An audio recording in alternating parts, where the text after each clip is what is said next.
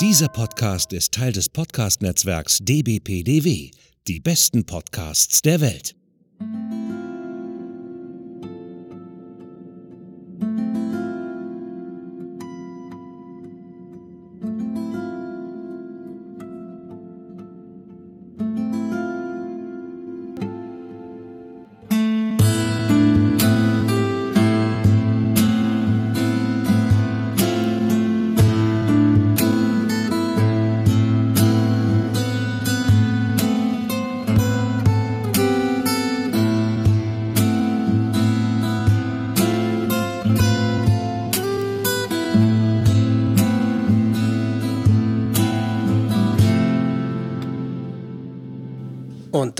Herzlich willkommen zu einer neuen Episode des Akte X-Cast. Mein Name ist Hendrik. Ihr kennt mich vielleicht aus Podcasts wie dem 90s Podcast oder Podsplits. Und bei mir ist äh, wie immer auch bei diesen hochsommerlichen, sehr heißen Temperaturen zugeschaltet, auch live aus Köln. Der leicht zerfließende Olli, genau. Ja. Ihr kennt mich vielleicht aus Retro-Abteil oder Historia Universalis. Ja, Berlin meldet 38 Grad heute am Sonntag, dem 30.06.2019. Ach nee, heute ist ja, heute ist ja nach unserer Veröffentlichungslogik äh, äh Montag, der äh, 8. Wahrscheinlich bei winterlichen Temperaturen. Genau. Du, wer weiß, wann sich die Leute die Folgen anhören. Wenn das irgendwann später entdeckt und dann durchbinscht oder sowas, mhm. dann hören sie plötzlich, oh, ist das heiß. So, fangen wir doch mal an. Und die Episode 10 aus der ersten Staffel nehmen wir uns heute vor mit dem Titel Gefallener Engel und auf Englisch Fallen Angel. Haben sie tatsächlich auch mal wieder wörtlich übersetzt.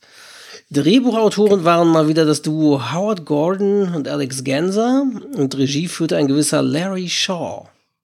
Genau, die erste Ausstrahlung in den USA war am Freitag, den 19. November 1993 und in Deutschland war es wie immer ein Montag, der 14. November 1994. Ja, ja fast ein Jahr ich später. Ich würde hier gern nochmal, wir haben in der letzten Woche es kurz ja, angesprochen. Mit den Quoten, ne? Weil mit den Quoten wollten wir uns anschauen. Ja. Weil die letzte Folge ja bekanntlich zumindest als die schlechteste der ersten Staffel gilt. Ja. Bei den meisten. Ich glaube ja, es ist sozusagen äh, Konsens unter den Fans. mhm. Normalerweise ist eine USA-Einschaltquote so um die 11 Prozent gewesen bei den ganzen Folgen. Und tatsächlich hat zumindest in den USA es einen kleinen Knick gegeben. Es waren dann nur noch 9 Prozent Marktanteil. Deutschland ist allerdings gleich geblieben. Die haben sich davon nicht abhalten lassen. Ja, das ist gut. so, geht los mit äh, der, der Teaser mit Townsend, Wisconsin, erster Tag steht in der Einblendung. Was mich ein bisschen irritiert, entweder habe ich nicht aufgepasst, äh, weil bei der Hitze mein Gehirn gebrutzelt wird, oder wurde überhaupt jemals dann in der Folge zweiter Tag, dritter Tag oder irgendwas eingeblendet? Es wurde kurz mal, ja, zweiter Tag, glaube Okay. ich, eingeblendet. Das ist mir entgangen. Aber ansonsten, zumindest in der deutschen Version, etwas spärlich damit umgegangen. Ich glaube, könnte mir vorstellen, dass es in der amerikanischen anders ist. Wahrscheinlich. Ja, man sieht eine Explosion in einer dunklen Lichtung eines Waldes.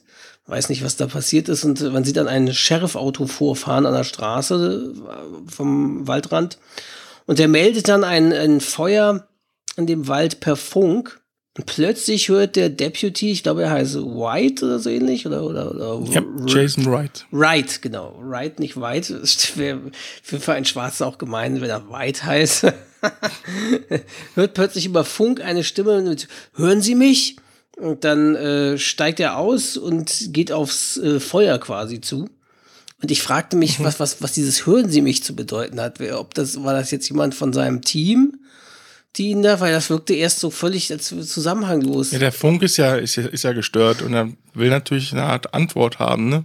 Und, oder meintest du das? Ich war, hab mich, war jedenfalls irritiert, wer da Hören Sie mich zu ihm sagt. Ob das jetzt. Äh, Ach so, das war die andere Seite, weil die Verstehe. auch merkt anscheinend, dass der Funk gestört ist. Ja. Seit Jedenfalls geht er aufs Feuer zu und dann ist aber so ein kleiner Mini-Szenenwechsel und man sieht Radioteleskope und eingeblendet wird US-Weltraumbeobachtungszentrum Cheyenne Mountain in Colorado. Mhm. Und dann Ziemlich bekannt. Ja, das da kommen wir nachher in der Nachbesprechung quasi noch zu. Sir, ein unbekanntes Flugobjekt ist abgestürzt. Sie sollten sich das selbst mal ansehen. Und dann, also wichtiger, ich weiß nicht, General, nee, hinterher Colonel. Wer fahren wir? Colonel kommt dann an. Mhm. Der fragt halt, was ist denn mit anderen Flugzeugen oder waren es vielleicht Raketentests? Und dann meint die Mitarbeiterin da, Sir, kein normales Flugzeug kann man so manövrieren. Und äh, dieser Colonel sagt dann, Hören Sie auf, was Sie verfolgt haben, war ein Meteor und das abnormale Flugverhalten eine Instrumentenfehlfunktion. Ihr Bericht wird diese Fakten wiedergeben, ist das klar? Und dann äh, mhm. äh, sieht man ihn, wie er rausgeht irgendwie oder an den Rand des Raumes und telefoniert und sagt, habe Bestätigung für gefallenen Engel in Sektor 78. Mobilisieren Sie Operation Falcon. Umgehend. Ja, dann ist wieder so ein kleiner Mini-Cut, man ist wieder im Wald und dann sieht man, wie ja, genau. irgendwie was auf den Deputy zurast mit so einem komischen Geräusch. Und dann fängt er an zu schreien und ja, dann kommt unser beliebter Vorspann. Ja, nicht nur zurast mit einem Geräusch, sondern auch ganz helles Licht wieder. Ja, genau. Was wir schon öfter hatten. Und ja, dann halt auch noch die Schreie und dann kommt das berühmte Intro, ja. Genau. Und wir wechseln ins Budget Rest Motel, auch in Townsend, Wisconsin. Genau. Da berichtet eine TV-Reporterin darüber, dass das Militär die 12.000 Einwohner von Townsend sofort evakuiert habe. Der Grund sei aber unbekannt. Doch die meisten Leute im Ort vermuten, dass es wohl ein Zugunglück während eines Giftmülltransports war.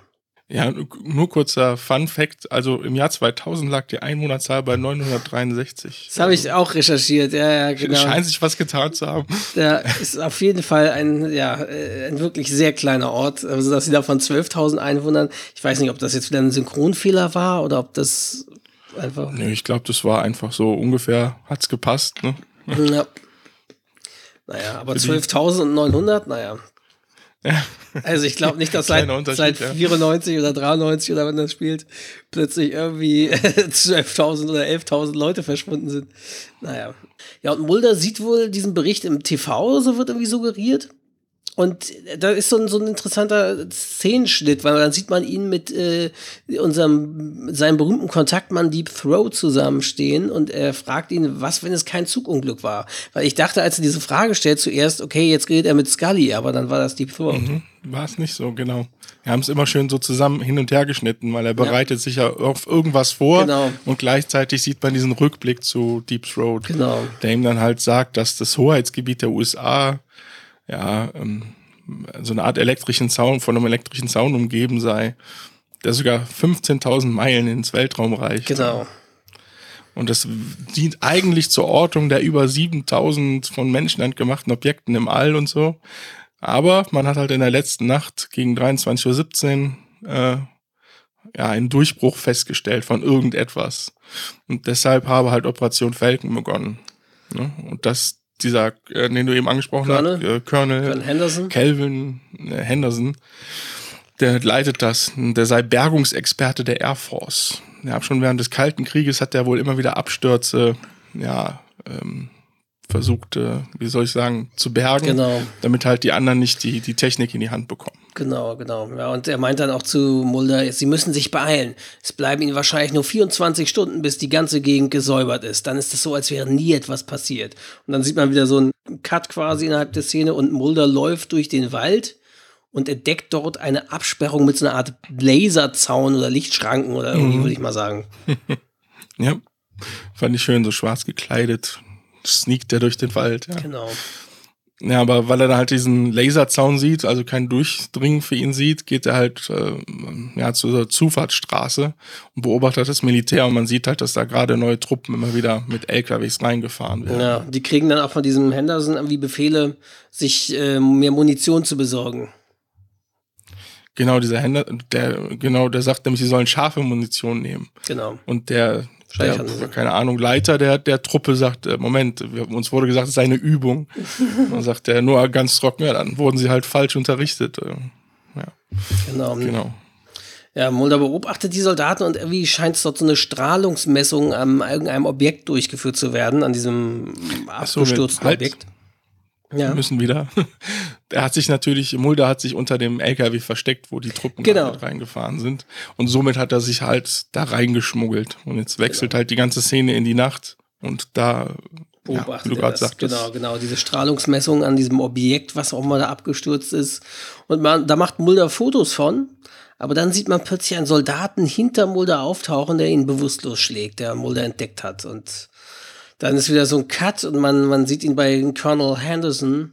Und der Henderson sagt, ich fürchte, Sie haben gerade den größten Fehler Ihres Lebens gemacht, Agent Mulder, während er den mhm. Film aus der Kamera von Mulder begutachtet. Und Mulder sagt, und ich fürchte, Sie haben mir eine Füllung rausgeschlagen. ja, nicht begutachtet. Dadurch, dass er vor das Licht hält, zerstört er ja einfach Genau, nur genau. Also, ja. Das Ganze. Hm. Ja, Mulder genau. wieder mit seinem Geigenhumor. mhm. Äh, ja, und dann kommt es halt darüber, dass Henderson sagt, ja, sie haben gegen Quarantänevorschriften der Regierung verstoßen. Und das ja. sei ein Staatsverbrechen. Ja, sie, sie würden also ja nur versuchen, eine ökologische Katastrophe zu verhindern. Und Mulder mhm. entgegnet aber, mh, hm, dafür äh, scheinen sie aber ziemlich viele Waffen zu brauchen.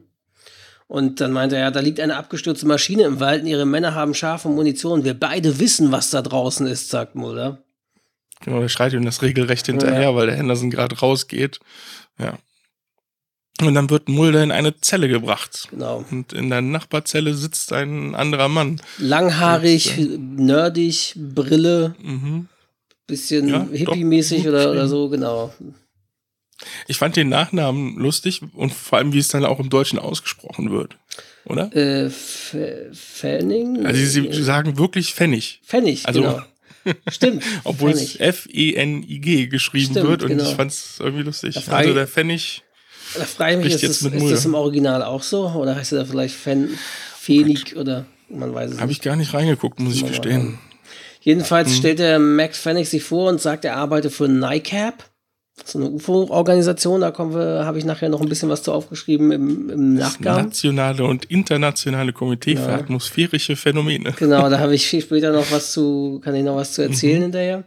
Jedenfalls, äh, er meint, er habe nichts sehen können, als er hinter die Absperrung kam und wissen nicht, was da draußen sei. Aber sie würden es genauso vertuschen äh, wie im Fall Roswell. Aber was interessant ist, deutsche Synchronstimme von dem Max Santiago Ziesba, hallo, SpongeBob, yeah. Mhm. der spricht das falsch aus. Der sagt nicht Roswell, der sagt Roswell. Mhm. Finde ich sehr interessant. Ja. Haben Seine sie nicht, Interpretation. Haben sie nicht drauf, ja, oder hat Regie nicht drauf geachtet, müsste man ja eigentlich sagen, hier spricht es. Aber damals hat man es, glaube ich, mit Aussprachen von englischsprachigen Orten noch nicht so genau genommen. Ja, was in der Szene noch äh, interessant ist, weil er spricht ja mit Mulder und Mulder sagt nicht so richtig was ne? weil er denkt ja, ja. erst, er sei von Greenpeace. Stimmt, ob er Demonstrant sei oder so, ne? Genau. Und dann sagt er ja, ah, sie sind ein vorsichtiger Mann und er traue genau. niemanden. Und das ist halt dieses Trust No One, was nachher halt äh, genau. doch auch noch eine der Überschriften zur Serie wird. Ja, er meint ja auch irgendwie dann, er soll lieber nichts sagen nach allem, was mit John F. Kennedy passiert ist. ja, genau, das kommt ja auch noch. Ja. Also der ist halt wirklich so ein Verschwörungstheoretiker, ein bisschen paranoid, so das mhm. kann man im Nachgang auch noch mal ein bisschen besprechen, welche Blaupause, Figurenblaupause er damit abgibt. Ähm, ja, und dann ist aber auch schon Morgengrauen und äh, Mulder wird von Scully besucht und, und von Max ist nichts mehr zu sehen. Genau, und das fand ich auch lustig, dass Mulder dann Scully fragt, wo ist Max? Ja, haben Sie Max von NICAP gesehen? Genau. Der hätte auch eine Begegnung der dritten Art gehabt. Nö. Die verneint natürlich und ist äh, eher sauer auf Mulder, ne? weil sie muss ihn jetzt natürlich ähm, äh, da, wie heißt es, ähm, rausholen. Und der Abteilungschef McGrath, glaube ich, genau, McGrath, genau. ausgesprochen, genau. Äh, habe jetzt sogar schon äh, Blevins, also den Chef, den wir sonst bisher kennengelernt haben, übergangen und hat eine Untersuchungskommission eingesetzt gegen Mulder. Und er will halt die X-Akten schließen und am besten Mulder aus dem FBI werfen. Ja, und Mulder kommentiert das wieder mal ganz lapidar mit, und was ist daran so neu? ja, habe ich so jeden Tag so nach dem Motto, ja. ja. Ja, und Scully sagt, es sei ein abgestürzter libyscher Jet mit nuklearem Sprengkopf an Bord gewesen. Und äh, Mulder, mhm. ja, glauben Sie diese Geschichte, Scully? Und Scully dann, ja, sie ist halt als streng geheim eingestuft worden. Und Mulder, tja, eine streng geheime Lüge. mhm. Ja, und man hört jetzt einen Hubschrauber und Mulder sagt, dass sie irgendwas oder irgendjemanden suchen. Und Scully sagt, das wird wohl der Pilot sein. Worauf dann Mulder natürlich sagt, das hätte, er wäre nie aus diesem Wrack lebend äh, gekommen. Scully sagt, ja, vielleicht hat er einen Schleudersitz genutzt. Ja. Und dann wechselt schon die Szene. Und man sieht im Prinzip Genau. so, ich habe es Predator ähnlich genannt. Ja, diese genau. unsichtbare Schatten. Also dieses Also man sieht durchsichtige, zwar- irgendein durchsichtiges Wesen sozusagen, ne? Mhm. mit einer Silhouette irgendwas, sieht transparent aus und äh, scheint durch den, diesen Laserzaun hindurchzuschlüpfen. Genau, rennt da schnell durch, nachdem da ein LKW vorbeigefahren ist. Ja. Und dann wechselt es auch schon wieder Ins Hotel. Zum Hotel. Mo- Oder Motel, genau. Ja, und man sieht dann irgendwie, Mulders Zimmer wurde irgendwie anscheinend durchsucht und äh, sieht völlig durchwühlt und unordentlich aus. Und Mulder kommentiert das wieder mit, das Zimmermädchen war noch nicht da. dann hören sie aber Geräusche aus dem Badezimmer, schleichen sich so beide an mit gezückter Waffe und dann sehen sie dort, dass ein Mann im Fenster des Badezimmers feststeckt und da versucht rauszufliehen. Und das ist aber Max. Genau. Pfennig hängt im Fenster. Genau, dieser Pfennigfuchser.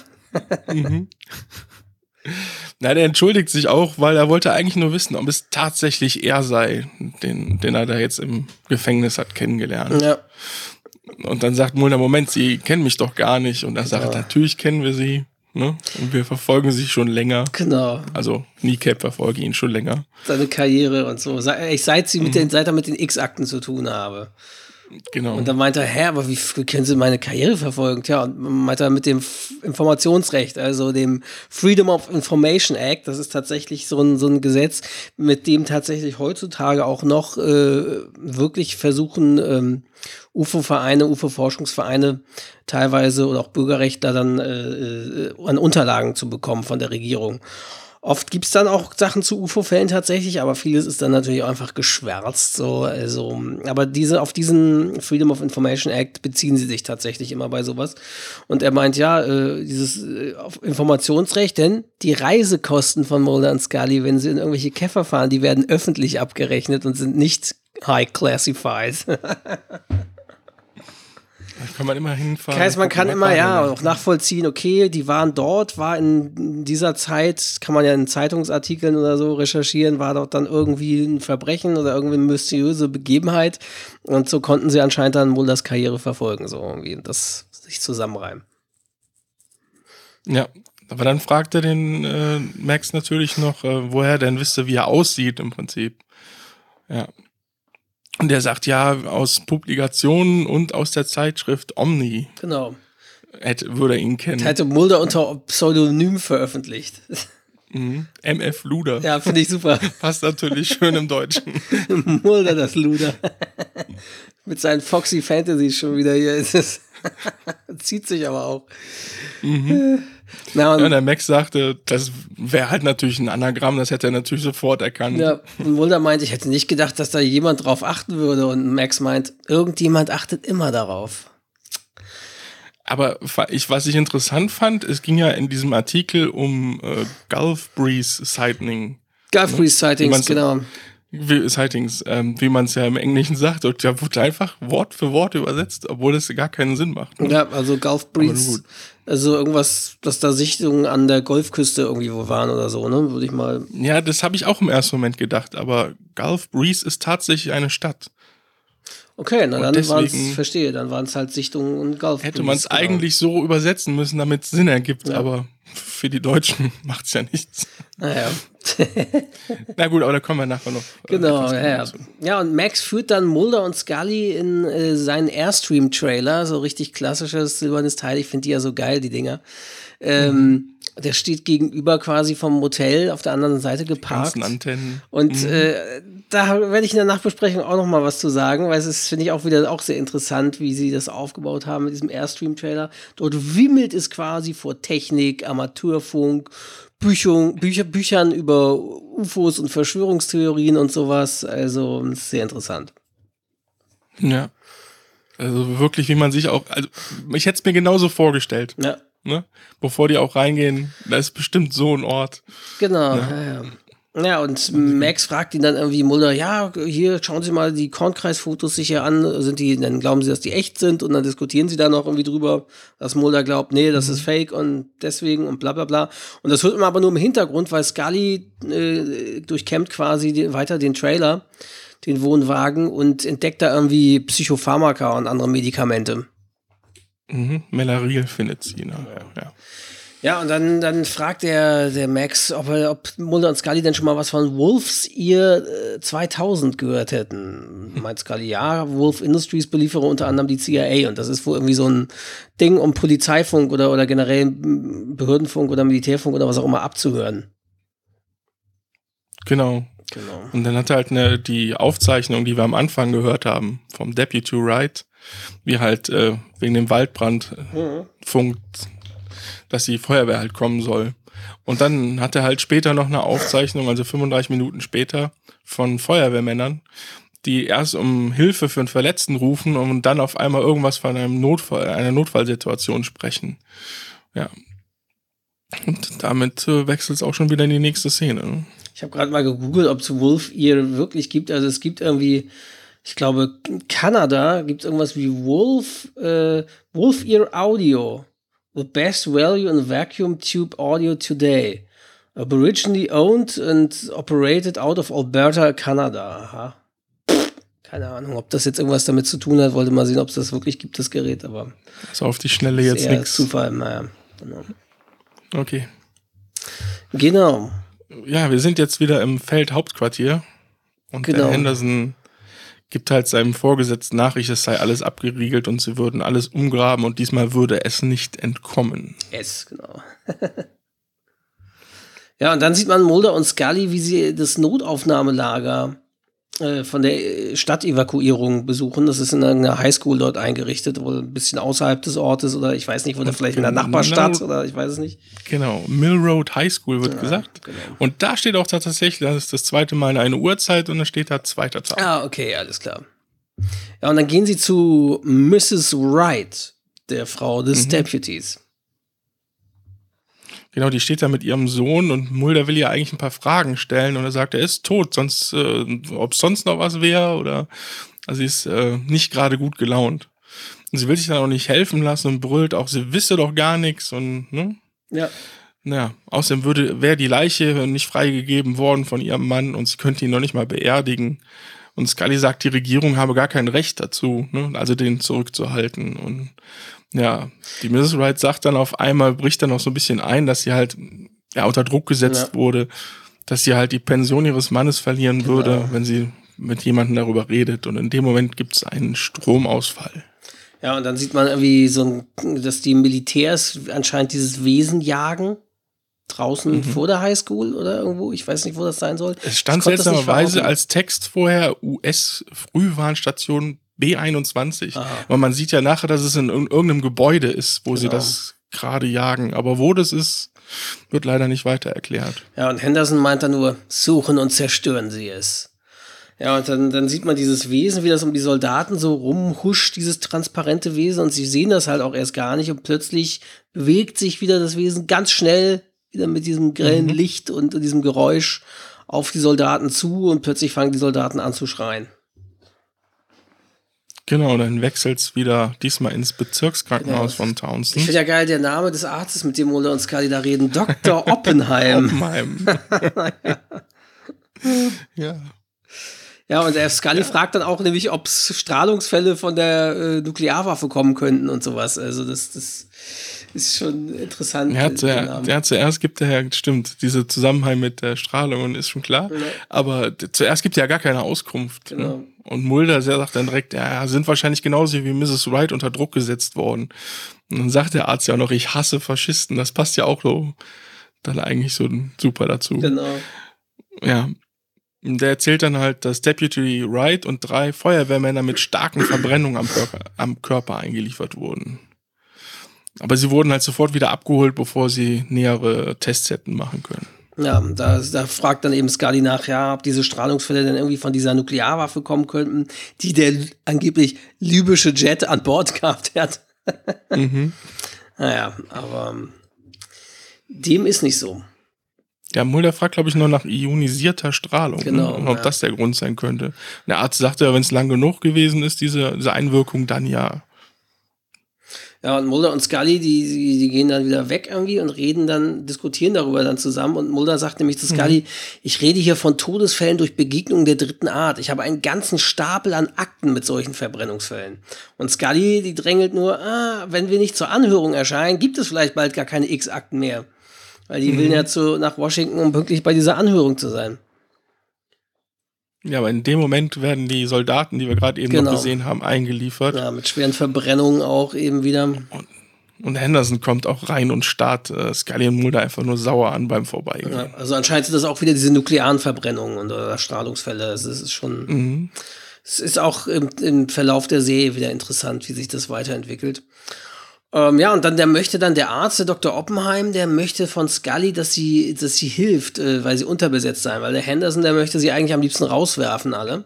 Also Mulder mhm. und Scully. Und dann versucht der Arzt zumindest, dass Scully da bleiben kann, indem er sagt, ja, bitte helfen Sie doch, weil wir sind unterbesetzt. Und ich bin ja hier der Arzt, der Behandelnde, hier habt nur ich das Sagen. Und dann lässt der Henderson aber äh, natürlich Mulder rauswerfen. Klar, zumindest den kriegt er raus, ja. Ja, und dann fährt auch Mulder ein, ja, der fährt direkt wieder zum Hotel und will, bevor er in sein Zimmer geht, noch mit äh, Max, Max reden. Genau. Ja. Der, der liegt aber in seinem Wohnmobil einfach zittern am Boden, hat anscheinend einen epileptischen Anfall. Genau. Also, also ein epileptischer Anfall ist, das, der verfahren wir dann erst hinterher. Ähm, aber der zuckt eben so krampfhaft auf dem Boden und ähm, ja, Mulder versucht ihn dann irgendwie zu beruhigen und so und dann wacht er auch auf und ist völlig benebelt und fragt, ja, was, was machen Sie denn jetzt hier? Und, und er meint, eigenartig, seit ich die Medizin nehme, war das mein erster epileptischer Anfall seit sieben Jahren. Also. Ja. Und dann entdeckt aber Mulder eine Narbe hinter Maxes Ohr. Genau, so eine L-förmige Narbe. Genau. Und die kannte er anscheinend aus seinen Akten weil er geht dann direkt in sein Zimmer und in den ganzen Unterlagen, die er hat, so stöbert er nochmal nach genau diesem Mal und findet es anscheinend auch zweimal. Ja. Und dann kommt auch schon Scully rein. Ja, und äh, er meint dann zu Scully ja diese Fotos von den Narben hinter den Ohren, dass das, äh, das hätte er bei zwei Frauen eben gehabt, die völlig an unterschiedlichen Orten lebten, quasi einer an der Ost-, einer an der Westküste oder so. Und beide behaupteten aber von Außerirdischen entführt worden zu sein. Und ähm, Scalia äh, ist dann wieder skeptisch und sagt aber, hier, äh, der, der Max, der nimmt aber auch irgendwelche anderen Psychopharmaka und hören Sie nicht auf das, was er sagt. Und dann sagt aber Mulder, nee, nicht Max glaubt von Außerirdischen entführt worden zu sein, sondern er glaube es, Mulder. Genau. Ja, aber Scully dringt jetzt wieder, äh, dass äh, Mulder sich bereit macht, weil es nur noch eine Stunde bis zum Abflug. Ja. Und ähm, er solle sich doch jetzt fertig machen. Und der Mulder besteht aber darauf, dass Scully sich dann zumindest nachher Max anguckt. Und sie willigt dann aber auch ein, aber erst, wenn sie sich auf den Weg zum Flughafen machen. Genau. Ja, und dann sieht man wieder Szenenwechsel und äh, wieder diese Militärleute in dem Beobachtungszentrum. Und sie haben wieder, genau, sie haben wieder ein Objekt auf dem Radar. Und der Meteor, in Anführungszeichen, mhm. Scheint über einen, einer kleinen Stadt in Wisconsin zu schweben, sehr seltsamerweise. Welche Stadt das wohl ist. mhm. Die sagt das auch also mit so richtigen Grinsen, weil sie genau. die ganze Zeit schon so hin und her äh, drucksen, so nach Motto, das ist ein Meteor, der hier gerade wieder reinfliegt und ja. Fand ich gut gemacht, die Szene irgendwie. Irgendwie war sie lustig. Ja, und dann sieht man dieses Wesen, dieses transparente Wesen, fliegt plötzlich in den Airstream-Trailer von Max, der dort schläft, friedlich. Und plötzlich fängt irgendwie sein Ohr an zu bluten. Genau, und dann sieht man, dass Max die Augen öffnet und dann kommt es schon zum Szenenwechsel. Mhm. Und äh, Scully und Mulder verlassen gerade das Hotel und wollen halt zu dem Wohnmobil gehen, aber Max ist halt weg und sie finden nur dieses blutige Laken. Genau. Aber sie hören per Funk, dass äh, Operation Falcon einen Eindringling meldet. Ja. ja Mulder will natürlich Max helfen. Ähm, aber Scully will halt auch den Flug für die Anhörung nicht verpassen. Ja. Das ist halt so eine kleine Diskussion, ja. Aber natürlich setzt sich Mulder durch. Natürlich. Und ja, und dann der Max, den sieht man, wie der auf Soldaten zugeht und irgendwie die ganze Zeit auch vor sich hinredet und so. Und das fand ich kurz interessant. Das ist nämlich im Hafengebiet am Michigansee. Ah. Ich habe einfach mal geguckt, wie weit das da weg ist. Ich meine, sind nur 100 Kilometer, aber bis zum Michigansee ist die kürzeste Distanz. Knappe 100 Kilometer. Ja. Wird aber nicht erklärt, warum er da ist oder wie er da hinkommt, aber. Das stimmt, das ist, ist so. Ja, und ähm, dann sieht man eben, wie, auf genau, wie auf die Soldaten zugeht und so. Und dann ist aber ein Cut, man weiß nicht, was da jetzt passiert. Und dann kommen aber Mulder und Scully an und finden die toten Soldaten. Also die, das Auto wirkt irgendwie rauchend, als wenn das einen Unfall hatte, irgendwo gegengefahren ist und daneben sitzen die Ja. Soldaten. Ich weiß nicht, ob es weil es fürs Fernsehen war, aber sie haben da in der, Szene nichts gezeigt, außer Ja. diese rauchenden ähm, Budget alle. Ja, Uniform. keine Ahnung.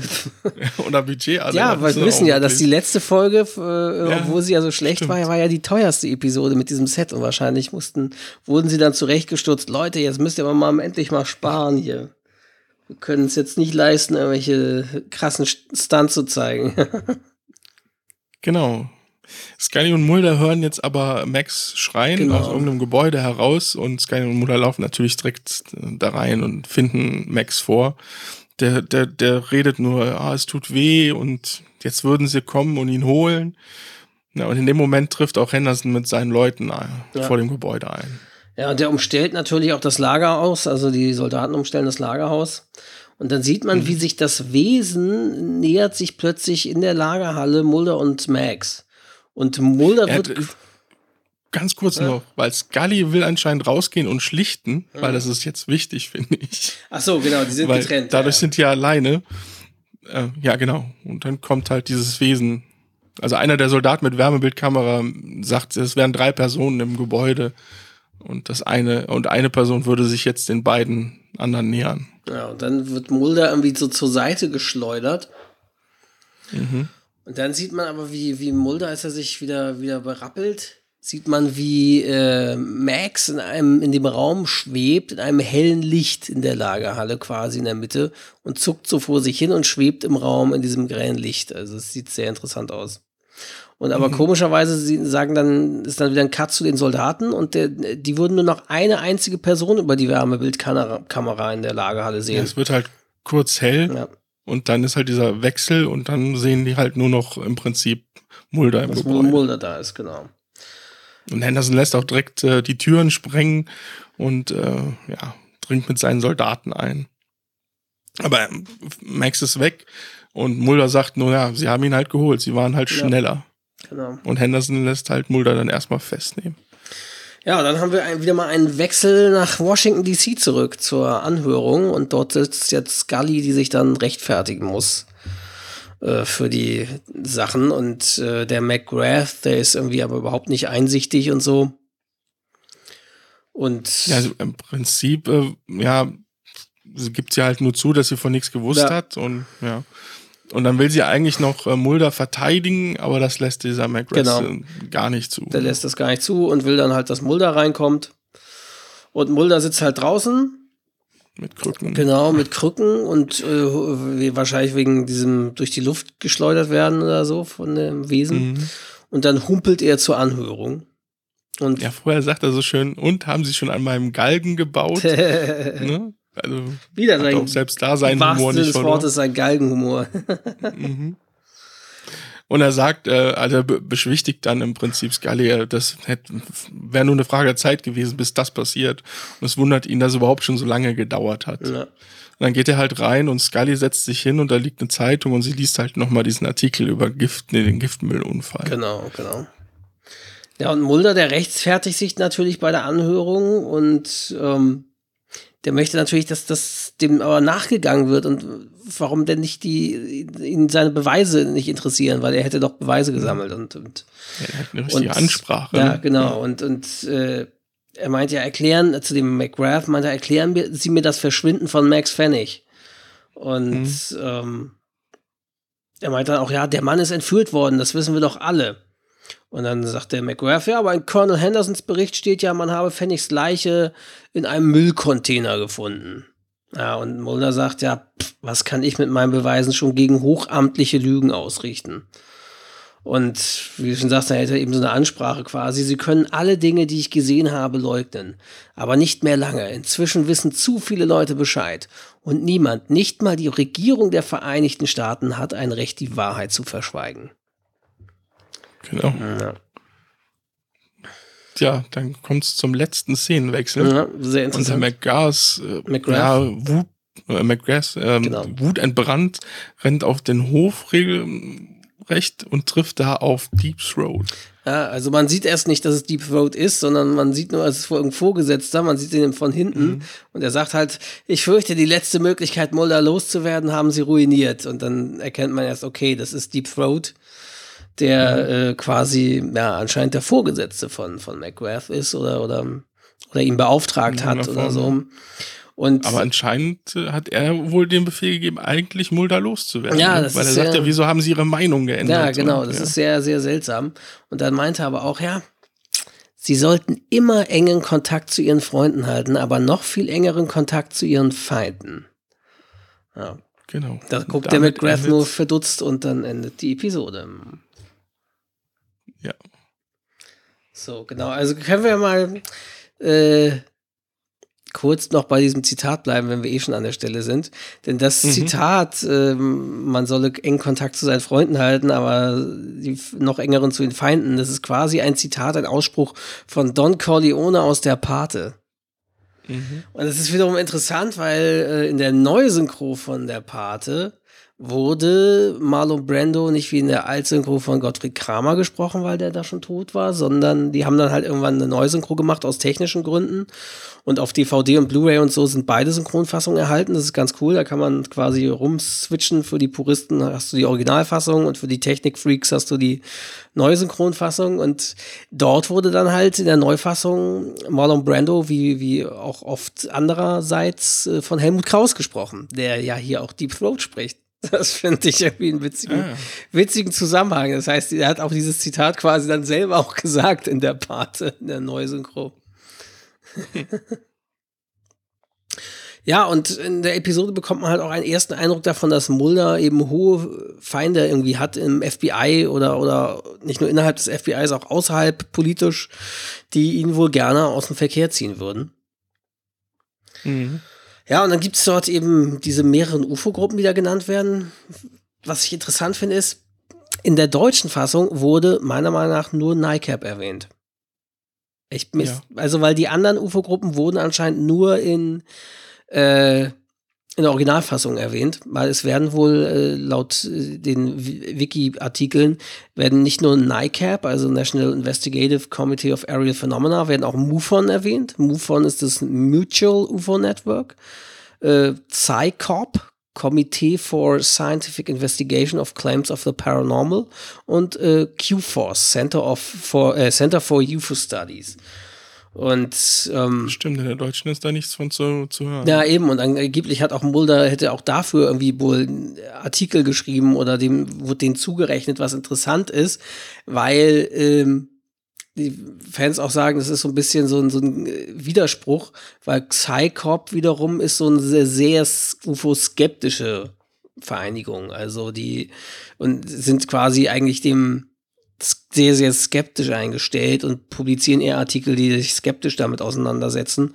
Und Mulder hingegen ist ja eigentlich eher so, dass er daran glaubt, eigentlich eher Beweise dafür zu finden, versucht, seine Schwester zu finden. Deswegen wäre es komisch auch, dass Mulder daran teilgenommen haben soll. Ja, und dann gibt es halt auch noch so ein paar Widersprüche.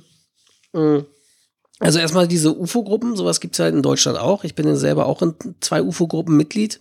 UFO-Vereine, UFO-Forschungsvereine sind das ja. Äh, das hatte ich, glaube ich, in einer anderen Folge schon mal erwähnt. Und zwar bin ich Mitglied der GEP und äh, von der DEGUFO. Die GEP ist, glaube ich, so die älteste und auch seriöseste in Deutschland, würde ich mal sagen, so, oder auch die, die mit am meisten macht. Und DEGUFO ist halt auch recht groß und die arbeiten aber auch zu dritt zusammen mit äh, dem deutschen Ableger von MUFON. Also dieses MUFON gibt es eben auch wirklich, auch hierzulande. Ähm, und ähm, MUFON wiederum in den USA ist das auch relativ bekannt. Die haben halt, ähm, da gibt es halt irgendwie auf dem History Channel auch solche Serien wie, wie Hunger 1, The UFO Files. Und die basieren dann eben auf äh, Berichten, auf Forschungsberichten, die beim MUFON eingegangen sind, Sichtungsfällen und sowas, die sie nachgegangen sind. Und da hat man, sieht man da auch teilweise den, den Vorgesetzten von MUFON, die dann da reden und darüber, über die Fälle erzählen. Das ist ganz interessant. Ähm, ja, aber wie gesagt, NICAP, das ist halt so merkwürdig. Da haben sie halt irgendwie auch noch so einen Fehler irgendwie drin.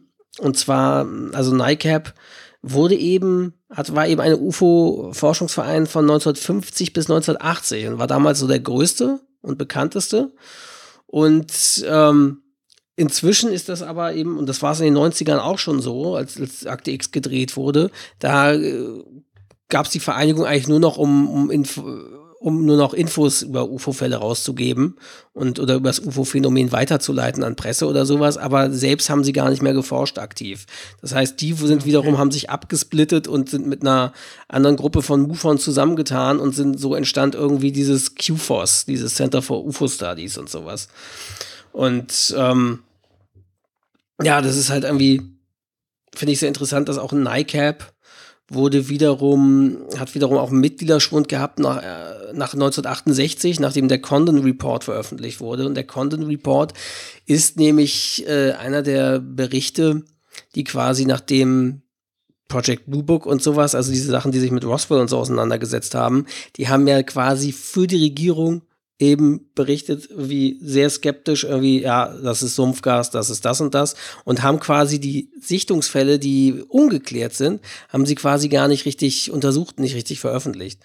Und dann hat der Content Report gesagt, ja, okay, alles harmlos, am UFO-Fall, am UFO-Phänomen ist nichts dran, das ist nichts Besonderes.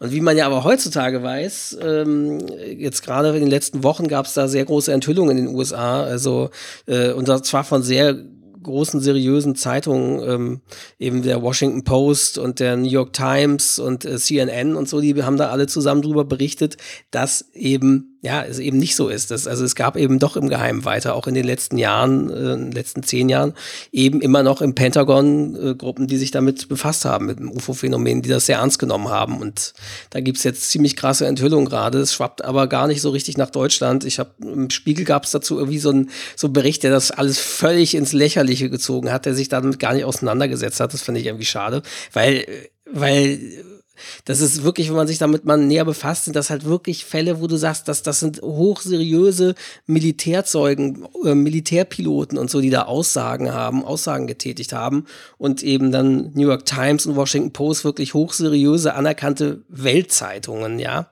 die dann jetzt irgendwie quasi auf deutscher Seite wieder so lächerlich gemacht werden, von wegen, ach, die Recherche der Kollegen da drüben in den USA ist ja nicht so spannend oder sowas. Also das ist schon schade irgendwie, dass das, weil die UFO-Forschung ist schon. Dafür. Ja, das, das, also das ist eben.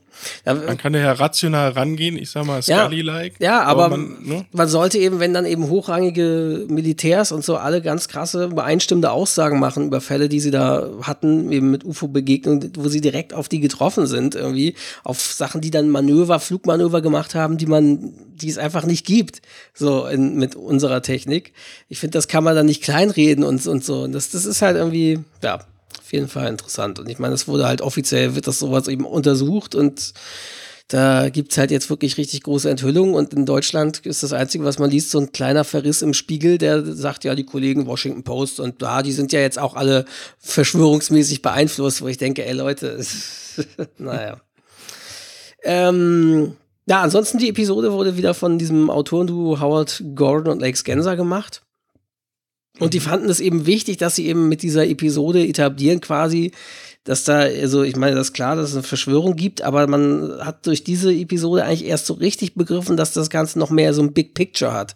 Also, dass das noch größer angelegt ist, als man denkt. Also nicht nur im FBI, sondern halt wirklich groß angelegt ist, die Verschwörung da. Stimmt, weil am Ende der, also die letzte Szene. Eben, dieser Twist äh, da wird, mit Deep Throat ja auch. Noch mal, was sagt er nochmal wörtlich? ähm, äh, ist besser, dass er das Wissen an uns weitergibt genau. als an andere.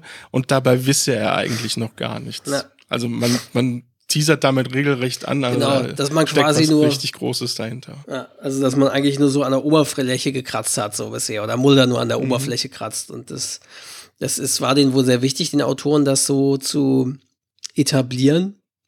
Ähm, ja, was habe ich noch?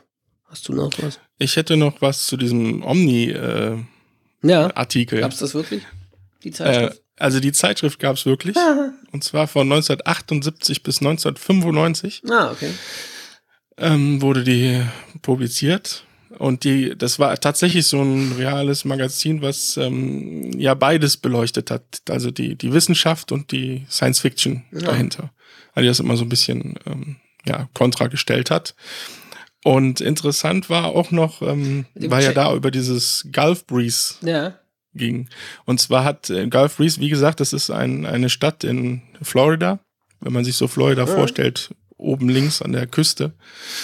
Und ähm, da hat ein gewisser, ähm, Moment, jetzt habe ich Ed Walters, hat halt äh, ein Foto gemacht von einem Raumschiff angeblich. Und das Foto wurde auch lange, also wurde halt natürlich heiß diskutiert, aber viele haben dann irgendwann auch gesagt, oh, das, das sieht schon eigentlich ganz gut aus, ne, weil es halt nicht so verwackelt war wie die meisten Bilder, sondern relativ äh, gut zu erkennen. Ja, leider hat sich das Ganze aber Fake? dann doch wieder als Witz herausgestellt, ja. weil die, die nächsten Besitzer des Hauses von diesem äh, Ed Waters mhm. haben dann tatsächlich auf dem Speicher oder wo auch immer das Modell dieses UFOs gefunden. Wie dämlich ist das denn? ja, damit ist es leider dann schon wieder. Ja. Schon wieder fake sozusagen. Es gab da wohl auch ein von 1996 ein, eine Dokumentation, aber ich weiß nicht, ob die in Deutschland hier rausgekommen mhm. ist. Strange but True hieß die. Mhm. Gulf Breeze UFO Incident. Ah, okay, krass. Ähm, ja, dann gab es ja noch, der ist natürlich noch markant, der Cheyenne Mountain, wo diese, mhm. diese Organisation sitzt. Also der Cheyenne Mountain in, in den Rocky Mountains äh, ist auf der Südseite von Colorado Springs im Bundesstaat Colorado. Und der ist eben bekannt durch die in ihm befindliche US-Militärbasis, dem Cheyenne Mountain Operations Center. Mhm. Früher hieß die Einrichtung Cheyenne Mountain Air Force Station und umfasste unter anderem die North American Aerospace Defense Command, NORAD, und die Weltraumsatellitenüberwachung Space Detection and Tracking System. Also ist auf jeden Fall authentisch, dass dort sowas natürlich überwacht würde, wenn sowas käme. Und viel wichtiger natürlich. Ja, wo das, das Stargate vergessen. Das kommt doch, wollte ich gleich noch zu kommen. also, genau. Entschuldigung. Ja. Also er hat eben sehr Bekanntheit erlangt, weil, weil es das Stargate ist doch drin gelagert, wie wir durch die bekannte Serie Stargate STG 1 wissen. Und äh, wurde dann in der Serie auch immer als Establisher-Shot, hat man wirklich den, den echten Giant Mountain Komplex gefilmt dort. Den Eingang. Mhm. Den Eingang, um das zu filmen, ja. Und äh, dort ist das Stargate, also wenn ihr dann mal vorbeikommt. ja, und interessant ist ich dieser glaube, Berg. Es war auf eine Pro7 auch mal eine Dokumentation, mhm. ne? Die sind tatsächlich reingelassen worden. Oh, krass. Man, die konnten zwar nicht viel zeigen, aber da gibt es tatsächlich ja. auch einen Supermarkt Stimmt, drin und so. Ich glaube, ich habe das auch mal. Kann das sein, dass bei Galileo da irgendwo mal gezeigt wurde? Ich glaube, es war Galileo, oder? Ich ja. glaube ja. Und das ist halt interessant. Also damals arbeiteten etwa 1400 Menschen unter diesem Berg und äh, die Basis wurde aber im Juli 2006 quasi außer Dienst genommen und zwar in den Status Warm Standby versetzt. Also das heißt, dort, dort ist immer noch eine Basis und da sind jetzt irgendwie wahrscheinlich jetzt nur noch 500 Personen, die dort, ist immer noch viel, finde ich, 500 Personen, die dort mhm. arbeiten, aber die quasi nur das so Hauptaufrechterhalten, das System. Und ähm, ja, das liegt halt daran, dass irgendwie in der Nähe eine Air Force Basis ist, die quasi die gleichen Funktionen erledigen kann. Und deswegen haben sie das dort dann zurückgeschrumpft sozusagen. Aber äh, interessant ist halt auch dieses, wie gesagt, sie ist immer noch in, in dem Sinne im Betrieb. Da wird immer noch halt gearbeitet. Und ähm, ja, im Ernstfall, wenn Außerirdische angreifen oder wenn, wenn äh, Nuklearschlag erfolgen würde, äh, die Anlage ist komplett der Wasserversorgung autark, besitzt ein eigenes Kraftwerk und könnte im Kriegsfall mehrere Wochen abgeschottet von der Außenwelt arbeiten. Zudem sind zentralen äh, Bunkergebäude auf Strahlfeldern gelagert, die Erschütterungen durch Erdbeben oder Atomschläge auffangen können. Also das ist schon sehr interessant. Ja, stimmt, das haben sie gezeigt in dieser Doku, diese riesen ja.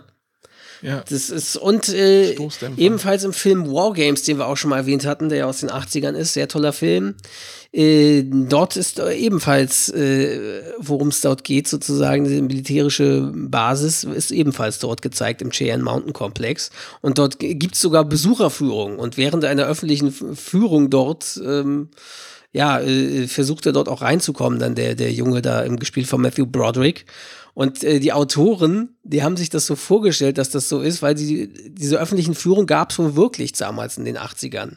Und dann haben die Autoren das besucht, dort die öffentlichen Führungen, und haben dann anhand dessen versucht zu konstruieren, okay, wie könnte das jetzt hier weiter aussehen und was könnte man hier machen, die dann sich den Film Wargames ausgedacht haben.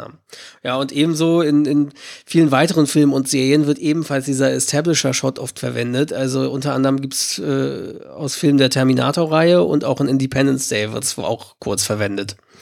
Ja, also, ist, glaube ich, echt der bekannteste Bergeingang. Ja, finde ich auf jeden Fall großartig. Und äh, er, selber war auch Teil ähm, einer Doku-Fiktionsserie Zukunft ohne Menschen. Also wenn man jetzt sich so vorstellt, aller Last of Us oder Walking Dead oder so eine Zombie-Apokalypse kommt oder so und plötzlich ist die Menschheit weg, da haben sich mehrere Autoren so damit befasst und auch gab es Bücher drüber und dann eben auch eine Doku-Serie, was wäre, wenn jetzt die Menschen plötzlich weg wären. Und mhm. dann, was eben dann passieren würde mit, mit wichtigen Punkten wie auch äh, Sites oder, oder Häusern und so und wie schnell sich quasi die Natur das zurückerobern würde. Und Zukunft und der langsame Verfall der Anlage waren eben Teil von dieser Doku-Fiktionsserie, die irgendwie 2010 auch gezeigt wurde in Deutschland. Äh, Gefahr aus der Tiefe ist, hieß die Folge, war Folge 9 der zweiten Staffel, ja, genau. Dann war es das, das damit. Ich gucke mal kurz auf unseren Sendeplan, damit ich jetzt den Leuten das richtig alles erzähle.